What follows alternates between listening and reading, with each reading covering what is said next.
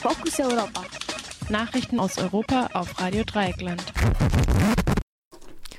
Jetzt kommen die Fokus Europa Nachrichten von heute, Mittwoch, den 11. Dezember 2019, geschrieben von unserer Kollegin Pia. Ungarisches Parlament verabschiedet Gesetze gegen Opposition. Besetzung an der Technischen Universität in Wien geräumt. Demonstrantinnen fordern Rücktritt des tschechischen Premiers.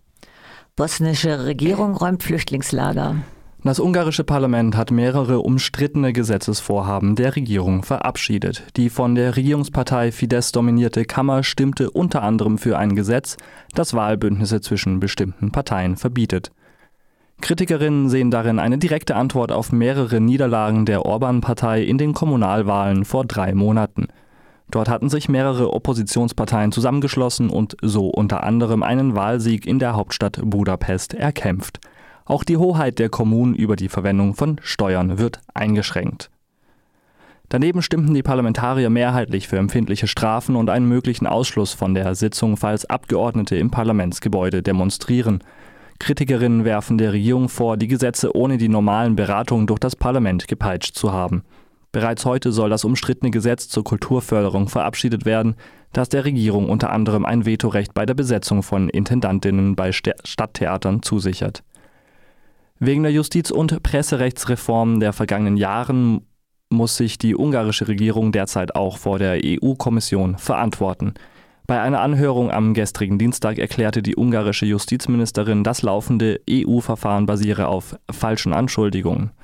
Das Verfahren wird aller Wahrscheinlichkeit nach fortgesetzt. Der kurzzeitig besetzte Festsaal der Technischen Universität Wien wurde am Dienstagabend von der Polizei geräumt. Studierende mehrerer Wiener Universitäten waren am Nachmittag trotz Security-Personal in den Saal eingedrungen. Als Uns reicht's Bündnis forderten sie eine bessere Finanzierung der Hochschulen durch die österreichische Bundesregierung. So sollen künftig zwei Prozent des Bruttoinlandsprodukts für die Hochschulen zur Verfügung stehen. Um über ihre Forderungen zu diskutieren, luden das Bündnis die Spitzen der Grünen und der ÖVP ein. Beide Parteien verhandeln derzeit über eine Koalition auf Bundesebene. Die Räumung verlief laut Polizeiangaben schnell und ohne Komplikationen. Kritik kam aus den Reihen der Besetzerinnen und Besetzer an der, an der Rektorin der TU. Diese habe laufende Gespräche mit den Studierenden abgebrochen und die Räumung beantragt.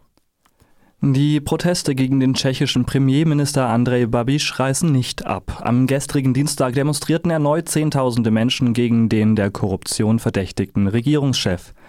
Anlass war die Wiedereröffnung der Ermittlungen gegen Babiš.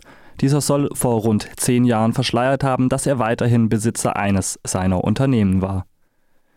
Nur so konnte das Unternehmen weiterhin Subventionen von der EU beziehen. Daneben zeigen geleakte Dokumente, dass die EU-Kommission mittlerweile einen Interessenskonflikt zwischen Babiš Rolle als Regierungschef und dessen Rolle in seinem Firmenimperium sieht. Während Babiš alle Vorwürfe bestreitet, forderten die Demonstrantinnen seinen sofortigen Rücktritt. Ein Lügner, gegen den ermittelt wird, hat auf dem Pfosten des Premierministers nichts zu suchen, erklärt Benjamin Roll.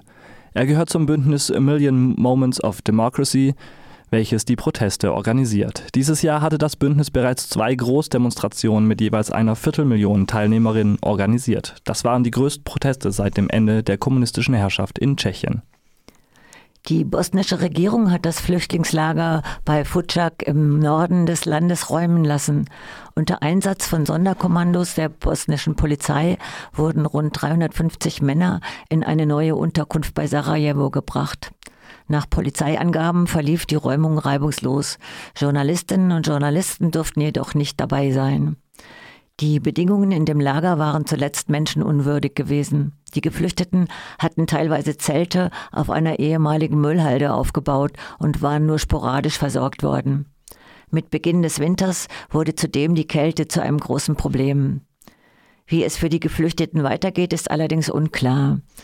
Männer sollen nach Angaben der Gesundheitsministerin des Kanton, Kantons künftig außerhalb von Bihać untergebracht werden. Viele der Bewohnerinnen und Bewohner des nun geräumten Lagers wollen allerdings im Norden des Landes nahe der kroatischen Grenze bleiben. Sie erhoffen sich dort bessere Chancen, es über die Grenze auf EU-Territorium zu schaffen. Menschenrechtsgruppen weisen allerdings seit langem darauf hin, dass die kroatische Grenzpolizei brutale und illegale Rückschiebungen vornimmt.